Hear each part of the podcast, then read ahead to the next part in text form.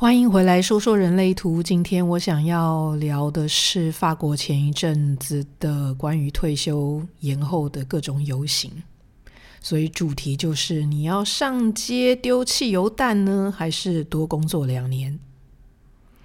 好，那整个起因就是因为法国政府为了要平衡未来的财政支出，所以呢要把整个退休年龄慢慢的延后两年。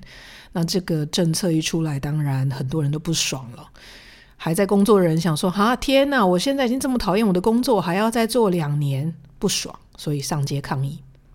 那也有年轻人上街抗议，他会说：“哈，这些老屁股还不走，那我以后的升迁管道是什么？我还有可能很有高的薪水吗？”不爽，上街抗议。那法国人上街游行的革命传统也是由来已久哦。自从一七八九年大革命，然后在一七九三年把国王和皇后送上断头台，这真的是非常的厉害。全世界哪一个国家的革命可以革到把国王皇后送上断头台的？没有。所以法国人就是这么的傲娇，这么的自负，而且非常有反抗精神。那我相信反抗精神也是因为我们懂得团结，我们懂得去大声的说我们的需求，所以才能够渐渐争取到很多对于我们自己的利益符合的事情，比如说。以前的工人都是一周工作七天的，然后经由革命呢，慢慢变成六天，慢慢变成五天，那现在有可能还会变成四天。已经有一些公司在实行一周只工作四天，并且法国还有一个很保护员工的规定，就是如果是有一个长期的合约合同的话，公司是不可以随便开除员工的。就算要开除，也要有非常非常好的理由，并且支付大笔的赔偿金。那另外还有一点呢，就是一个公司如果超过五十个人的话呢，就会法律强制规定，强制规定要建立一个工会，那就是由这五十个人呢选一个人来做公司的工会的首领。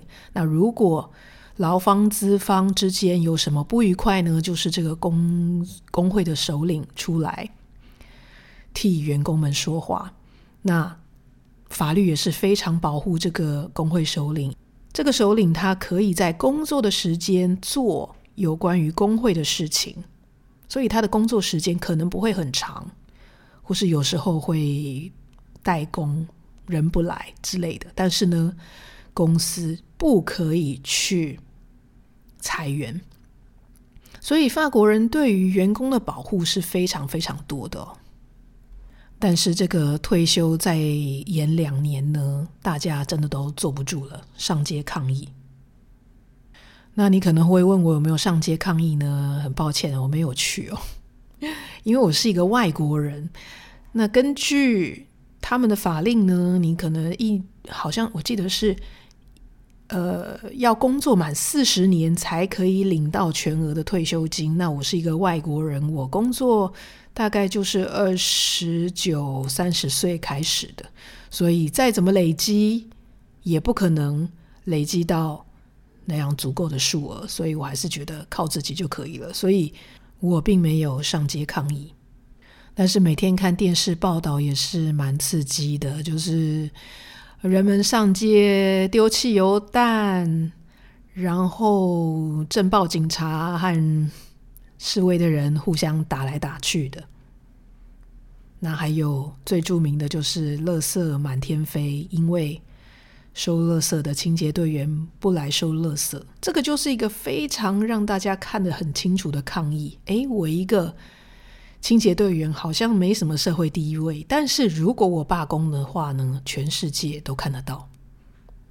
那当然，除了清洁队员之外呢，还有像是公车、火车一些公共服务呢，都罢工。有时候医院也罢工。那法国人呢，反而还蛮支持这些人罢工的，在电视上看到街坊的时候呢，有些人会说：“我今天要去上班，但是我非常支持那些不上班去抗议的人，因为这些人为我们发声，所以我们支持。那这个 idea，这个看法跟亚洲台湾的看法完全不同。在台湾，我相信如果有人要罢工搞这么久的话，一定全民骂死了。这些人不会觉得罢工的人是为自己在争取权益，只会觉得罢工给自己造成麻烦。那如果你不愿意不愿意去支持罢工，那政府就很简单的可以把退休的时间一延一延再延。所以你不支持别人，在更长远的意义下面，其实是害了自己。这个大家可以好好的想一想。无论如何，法国人前一阵子真的是非常有决心的哦，尤其是那些国会议员。我记得有一幕是现在法国的首相，也就是内政。呃，应该就是总理啦，不是首相，就是总理，是一位银色头发的太太。然后他要去国会做呃质询，然后下面三四百个国会议员就在唱法国的国歌。那法国的国歌其实是去打仗的哦，那个歌词都很血腥、很恐怖，意思是意思是说。拿起武器前进吧，把敌人的头砍下来，用他不洁的鲜血来浇灌我们的农田。这种很血腥、很残暴的，那三四百个人一起唱这个歌，真的很有震撼力哦。然后就看到那位总理僵住站在那边，不知所措。后来还有报道说，他下台之后就哭了。对，这个哭的情有可原，因为法国人的声音真的。很大，很可怕，很响亮。那同时，我也有浏览到台湾的其中一个媒体做评论，是那个范琪斐的《美国时间》，它的标题是写“才多工作两年，法国人就上街抗议”。我的天哪，什么叫做“才多两年”？两年很多好吗？自己不喜欢的工作，多做一天都是多的，都很痛苦的。什么叫做才多两年？这是一个非常非常没有同理心，也非常不负责任的说法。看到他写那句话，我真的很不爽，所以在下面留言，不知道有没有被删掉。总之，我也没去看了。那么，对这件事情，我的一个观点是。人们会这么不高兴的原因是，没有人真正热爱自己的工作。你想哦，如果是你很爱的工作，你每天吹个小曲儿，穿好衣服，快快乐乐的去上班，迫不及待的去上班。那如果是你痛恨的工作，你只要每天想到要起床，就觉得非常的痛苦，动都动不了。喜欢的工作可以做到死的那一天都觉得不够，但是不喜欢的工作只要多做一天都是觉得太多了。尤其是一些劳力的，甚至要面对脏乱环境的工作，像是清洁队员，你怎么好意思要求清洁队员再多做两年才能退休呢？我收垃圾已经收了一辈子，我居然还要再多收两年的垃圾，气不气？所以真正的问题是你热爱你的工作吗？你现在可以扪心自问，你爱不爱你的工作呢？那如果不爱的话，我要如何找到最适合自己的道路呢？其实用人类图可以给你这个答案。现在把你的人类图摊开哦，我们只用一个最简单的方法，左边、右边就可以看出来你工作的性质。你可以想象把人类图中间切成一半，那就会有左边和右边。但是注意哦，最下面的九五二，还有最上面的六三阶四，都是属于左边。那同理。最上面的六四四七，还有最下面的四二五三，都是属于右边。那这个我们就可以有左右之分了。那另外还有你的箭头，那看你是左箭头比较多，还是右箭头比较多，这也可以有左右之分。那么按照这个二分法分类呢，左边就是代表理性与现实的，而右边代表感性还有人性的。那左边既然是理性现实的，并且聚焦的，所以呢，你们可以从事的工作很大幅度的可以帮助人类的文明进展，像是航空、科学、环境、新闻、制造、农业、养殖、科技、精细产品、医疗、公共事业、文书、统计、品管、机械、会计，这个列下去真的是很多很多。所以你们会适合，并且有能力实实在在的搞定每一个细节，有一个实在能测量的产出的工作。你们不太喜欢一些花俏的、自以为聪明的东西，比如说是做医生好了，我们不会期待医生开刀的时候跳步骤；开飞机的话，我们不会期待飞机的驾驶员自作主张在台风天降落，不是吗？我们会希望在这个方面的从业人员能够面对现实、专业、冷静，不管多难，就是要做好。那这一边也是代表未来，所以呢，你正确做好每个步骤，就能达到你要的未来。像是农业、养殖业，就是一种对于生命的预测。重复同样的程序，按照生命的规律，就会有好收成。那另外还有制作产品、工业化的产品，或是练习一种技巧达到完美，也能够进入到完美的未来。你们重视科学精神，喜欢事情的运作有理有据，并且专业理性。那我们再来看右边哦，右边是感性还有人性的。那适合的工作也非常的多，像是音乐、时尚、收藏、设计、身心灵老师、瑜伽、旅游、戏剧、电影、文化、记忆传承、古董、古迹保护、宗教、导游等工作。因为你们认为体验比较重要，体验嘛，是不能够测量的，不能够预测的。你的感觉也没有办法用量化表格 SOP 传达给别人。你自己也知道，你的体验和别人的体验是不一样的，只能意会，不能言传。并且呢，右边都是感性的通道，所以你的感性是要与众人分享的。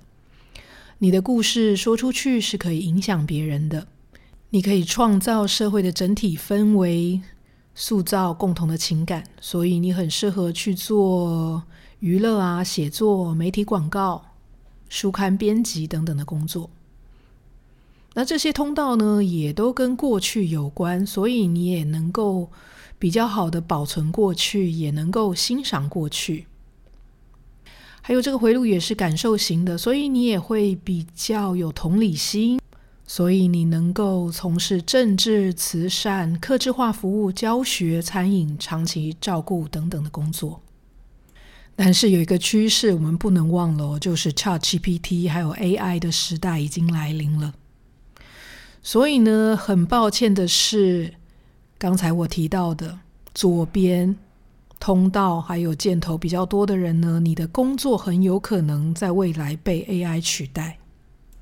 我认为，只要有一个标准答案的工作，终究会在某一天被 AI 取代的。所以，如果你的通道或是设计箭头左边的多，你在选择专业的时候真的要小心一点。比如说，在我那个时代，大家都会想说，最成功、最棒的学生就要去念台大电机系，然后再来也有台大医学系。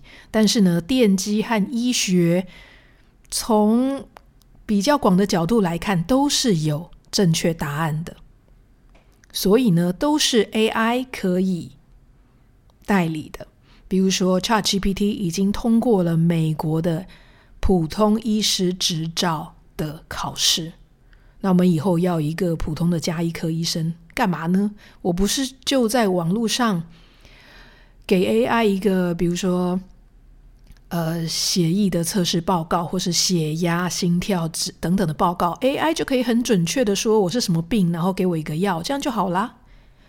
所以，如果你以后未来还是打算做医生，请你把你的工作转变的比较有人性化的部分，并不是一张嘴告诉病人说啊，你这个就是什么什么病啦，十秒钟结束。台湾看病常常会这样子哦，就是进去和出到出来，可能三分钟就结束了。医生医生恨不得把你赶紧打发走。那如果看病就是这么简单，三分钟的事情的话，那我就去问 AI 就好啦。所以，医生在未来的医生要培养的能力是如何跟病人交流，如何真正看到病人的生理和心理需求，这样子你才能够成为一个没有办法被取代的医生。那么，还有律师和法官也很容易被取代哦，因为你的法条记得再怎么清楚，也不可能比 AI 清楚。